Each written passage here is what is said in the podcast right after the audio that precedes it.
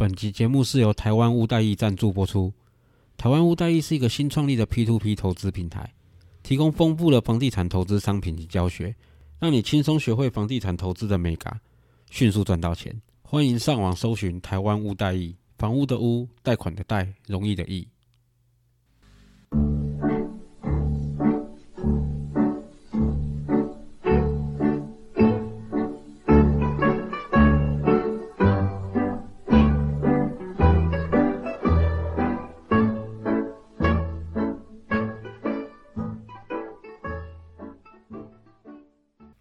大家好，我是 Alan，A.K.A. 真大少爷，欢迎收听我的频道。现在是三月十九号晚上八点钟。还一开始先感谢大家的关心哈，我的咳嗽有好一点，可是应该是今年的感冒很凶啦，我应该是中流感的吧，反正医生说不是肺炎。然后我们家两个小朋友跟老人家都没事，就我跟我老婆咳到不行，所以应该是中流感的。那真的非常难受，因为你就感觉喉咙随时都超痒的，就算不讲话，你只是呼吸而已，你还是感觉喉咙很痒，然后随时都想要咳嗽，咳到连胸口啊、肋骨这边的肌肉都痛得要死。所以以后我应该会乖乖去打流感疫苗哦，因为实在是很难受啦，连工作都会被影响。好，我们开始主题哈，这个礼拜真的是不管是海内外都充满了重大事件的一周哦。当然，首先。最重要的，我们是先看到联总会对于利率政策的公布。其实就跟我们一直以来的预期差不多哦，短期内跟一两年内应该是不太会有升息的可能啊。毕竟这次疫情影响生活真的太严重了哈，包括整个全世界经济都被影响了。那你要短期内能够让全世界经济回到原本的水准的话，应该是有困难，因为毕竟你还是要看民生消费的这些经济指数来判断说经济到底有没有起来嘛。我们现在感受到的回温，其实只是金融商品价格上升，当我们的财富有感觉到有增加，但实际上这些增加的财富并没有投入到消费市场里面，反而还在市场上找寻各种的金融商品再投入进去，对于实际上的经济复苏其实并没有太大的帮助哦。所以我们可以看到各种的指数，包括像是通膨，包括像是失业率，或是包括像是经济成长的预估，其实都显示整个经济的复苏是很温和的复苏，并不是什么很快速的回到原来的水准。所以我们可以预期宽松的货币政策在短期一两年内应该不会有太大的跟动。那其他什么美债、殖利率这些的话题，大家就看看就好啦。这个对整体经济景气的影响其实没有你想象中的那么大。实际上，未来这两年其实真正的重头戏就是要看拜登要推的基础建设的方案，看会不会过，什么时候过，这才是真正的重点啊！因为这也是教科书范例嘛，政府公部门增加支出，代表会刺激景气成长。啊，既然景气成长，你要注意的类股有哪些类型？其实就可以趁现在去观察啦。科技股就不用多说了嘛。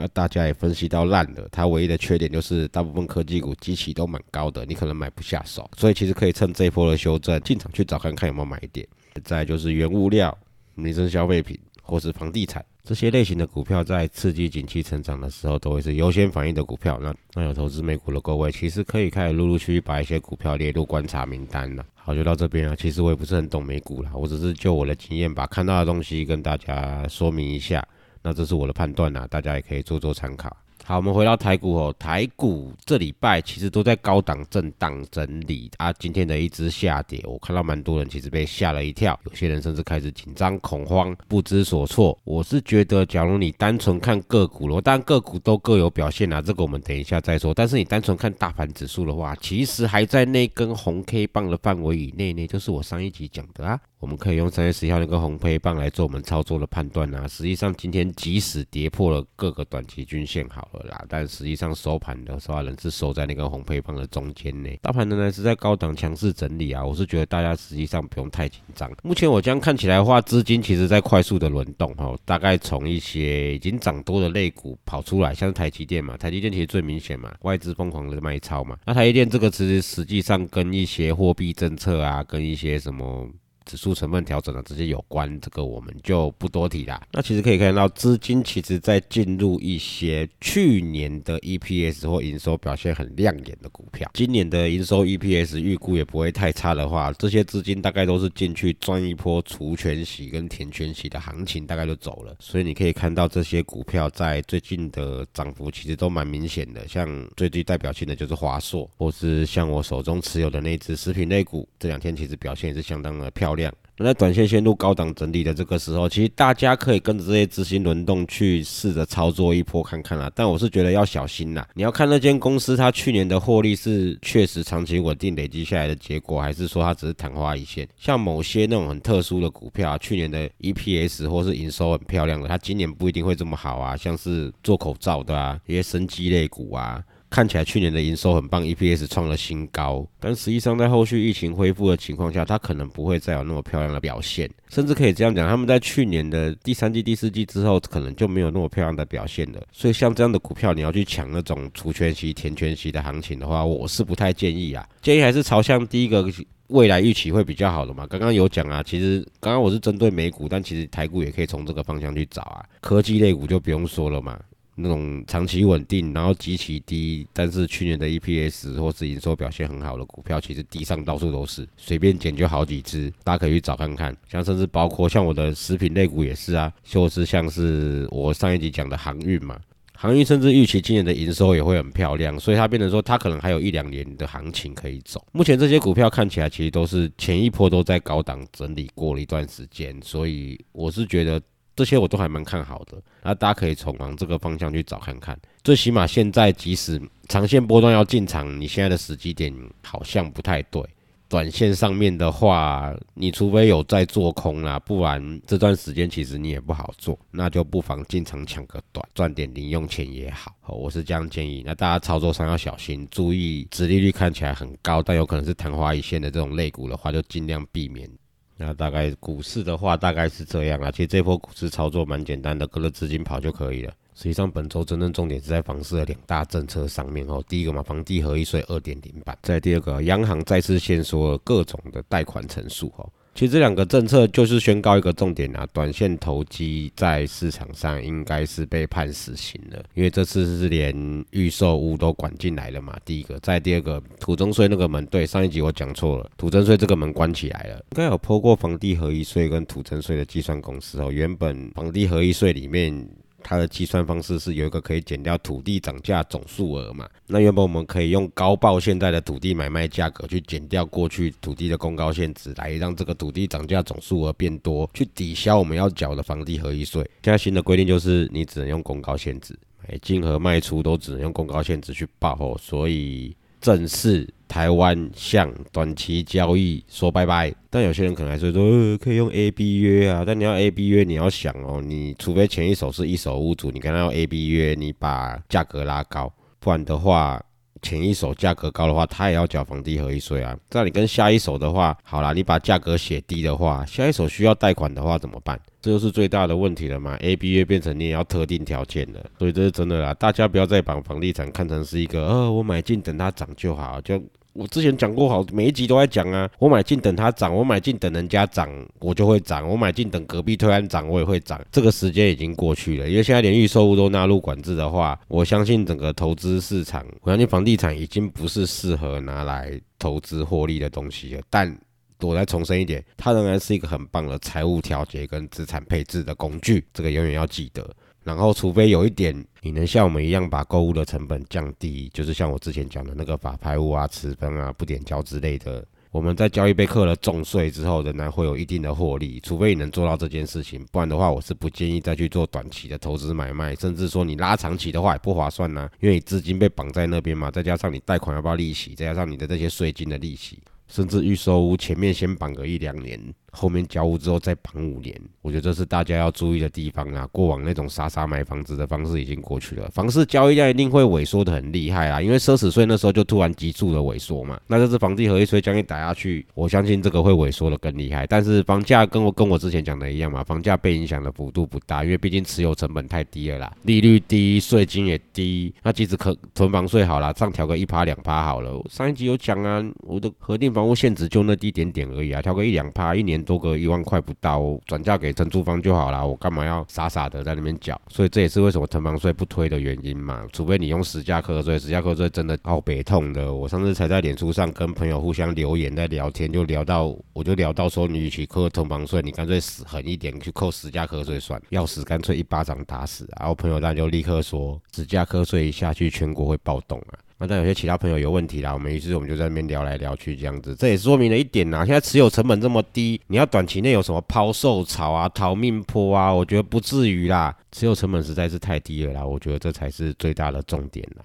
再加上货币宽松，不是一年两年的事情呢。美国 QE 十几年了呢，去年又因为疫情的关系，全世界热钱全部喷出来，诶，所以你要说什么是万恶投资客把房价炒上去的，我觉得那将来说的话，政府你们也太好做了吧。包括房屋住宅的政策，包括整体的财政政策，其实都掌握在你们自己手上啊。社会住宅什么时候开始推的？看到柯文哲上任，他才注意这个问题啊。不然以前有谁关心？租金补贴也是啊。整个很明显的打房政策，其实是今年推的这两个政策，也包括央行去年下半年就推限缩贷款了嘛。今年房地合一税二点零再推出来，我觉得这才是。这十几年来看到政府真的有想要打房诶，不然过去那段时间奢侈税啊、房地合一税一点零啊，它只是在拉长交易期间和降低交易量而已啊。你对于房价来说没有太大影响啊，你对于没钱买房子的人没有太大的帮助啊。各种的住宅政策跟补贴才是实际上去帮助到没钱买房子的人，然后再另外一个是财政政策，像你这次的房地合一税二点零，像限缩贷款成数，这还是实际上会去影响到短线投机交易的东西。你这两年才在推，那你之年十几年是死了是不是？国民党我们就算了，我们骂他骂了骂二三十年了，民进党你上来你也是在那边慢慢给我拖，到这两年才有比较像样的政策。好啦，有总比没有好啦。最起码未来我们不会再看到过去那种杀两三个月房价就跌了一波上去那种情形，就不会再发生了。方式越来越健康，对于我们这种人其实也是有好处啊。我们就是长比较长线投资嘛，那我们也有技术啊，能够降低我们的购入成本啊。所以我觉得这才是真正，我就靠我靠技术去赚钱嘛，我不是靠那种什么资讯不对称啊，靠那种什么我等大家互相叠上去那种赚钱的。我觉得这对我们来说比较公平啦，不然我们之前操作那么辛苦，结果只比你们那种傻傻买傻傻卖的人多赚一点点，我觉得这也太不划算了啦。所以，身为房地产死头客的我，不会像一般的头客那么义愤填膺呐，像那些建商出来靠腰啊什么的，之前赚那么多也没看你回馈社会多少啊，对不对？好，就到这边扯太远了。房地产现在是真的很热啦，因为开些预售屋交易市场的话，其实。你会发现那个交易量真的很大，当然有些不排除是用演的，什么一一推出急售完什么的那种，蛮多是用演的啊。但实际上，我目前看到其实是一些投资客在抢这最后的荣光啦，因为政策还没有公布通过嘛，预售屋红单交易买卖还是能够有一些些微的获利嘛。那就赌看看嘛，就跟我之前讲的一样啊，谁是最后一个笨蛋？接下来看的比的就是这个嘛。因为实际上资助刚性需求的，我是觉得量没有那么大，大部分我看到了还是以投资客为主，因为未来赚不到啦，趁现在赶快赚啦。我先看到我身边有一些人也是正在这样子做啊，所以我就觉得资助的话你不用急，或是你是偏比较长线的，一人政策推出前。那一的短短的时间呢，去市场上捡看看看捡不捡得到便宜，或是说你再等个一两年、两三年，等那个景气循环又到了一个下坡的点的时候，你再进场去买就可以了。是买房子投资啊什么的，跟做股票不太一样啊。这也是上次因为我不小心提到我有在教学生什么的，所以其实陆陆续续有人来问我，包括上课的什么问题。那我是没有在招学生或什么啦，因为我们自己的事情就很多又够忙了。那我在教学生的东西，我会陆陆续续在节目上面讲，所以不要急，就拿一个我回答这些朋友的话来跟大家分享。其实买房子跟投资股票不太一样啊，买房子其实很吃缘分的。我们交易这么久了，多少都会有一种感觉，该是你的房子，该你赚到了不会跑，那不该是你的房子，不该你赚的，你再怎么样都买不到。所以你要说这很悬吗？你要说这有什么根据吗？其实没有，但交易这么久，就是会有这样的感觉啊。啊，我是觉得说，不管任何投资其实都一样，不用急，那慢慢学，先了解，做功课完，知道风险在哪里，评估完了，再要去进场投资任何的商品，其实也不迟。时间很多，市场永远都在，随时都有机会让你再进场，那到时候再好好把握就可以了。现在就先精炼自己的技术，先学会该学会的东西，这样就好了。好，我们再回到股市后。下周的交易策略，我们还是看前面那根红 K 棒的低点。那再来第二个就是前坡下跌的低点，大概一万五千六百多点左右。假如我们是看区间盘整的话，其实到这两个点附近，你可以尝试做多看看，因为目前看起来的感觉是上有压力，下有撑呐。那区间的话，就是上下起手操作就可以的嘛。假如你是做台子起的话，可以试着这样去操作看看。个股的话，维持我之前的看法啦。我有在投资的嘛，民生消费品的啊，或者像金融可以挑几只出来看看，因为我觉得他们都在打底。然后。航运也可以，因为航运我觉得前坡高点之后，大家的盘整其实整体的线型都蛮漂亮的，加上预估今年的获利应该不会比去年差，所以应该也是可以投资的标的。科技类股的话，其实就像台积电嘛，其实要进场其实随时都可以，只是你要做好长期抗战的打算，你不要梦想什么。今天买了，下礼拜再飙上去，我就会赚很多。这种东西就不要再梦想了，就是做好长期投资或是定期定额的准备就可以了。因为技术面上其实也只是做一个小的修正而已。那基本面上的话，其实你也可以看到嘛，各种消息嘛，产能满载啊，订单爆满啊，所以不用看那么坏。我觉得修正完之后，应该还是会持续在往上走啦。就是这样啊，大家再根据我提供的意见再去找看看有没有适合自己操作的股票。那至于房地产的话，现在最夯的几个地区嘛，像是竹北嘛。或是像台南嘛，其实都跟股票炒作的感觉很像。他们第一个基本供需面有，再搭配话题的炒作，然后整个资金进去，导致整个房价拉升拉到一个你很难相信的地步。那目前我看到是说，整个刚性需求的客户没有进去的情况下，其实大家都还是像以前炒作预售屋那种感觉，彼此各自叠上去，看谁是最后一个笨蛋啊。不过就是现在看这些刚性需求的，像是可能工程师们啊，看他们愿不愿意进去，就长期。居住在那边，当然是像自住客一样的想法去买房子的话，那其实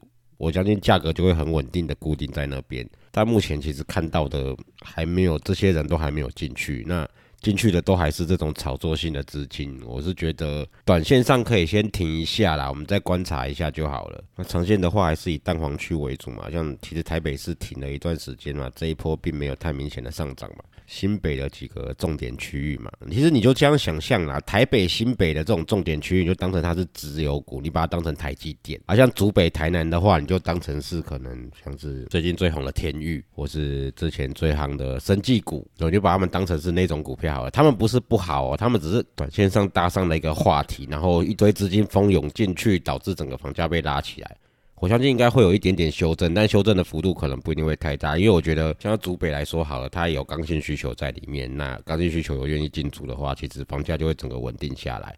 只是我觉得你现在是想要投资赚一些短期价差或是什么的话，是不适合再进去了。我是真的这样子觉得。还是重新强调我之前就讲过的话，房子就当成是一个财务调节或是资产配置的工具，它已经不是那种投资获利的工具了。所以大家也要重新去更新观念。好，今天就讲到这边哈，因为我还是一直不停的咳嗽，其实蛮不舒服的。那一些 Q&A 啊，或者其他的话题，我们就下一集再聊。然后感谢大家的支持哦，希望大家还是能够帮多多帮我推广，多多订阅我的频道。然后 Apple Podcast 可以的话，或是各种啊，我发现你可以留言评价的地方还蛮多，包括 First Story 自己也可以留言评价。那希望大家能够多给我五颗星，多帮我推广一下。好，谢谢各位，拜拜。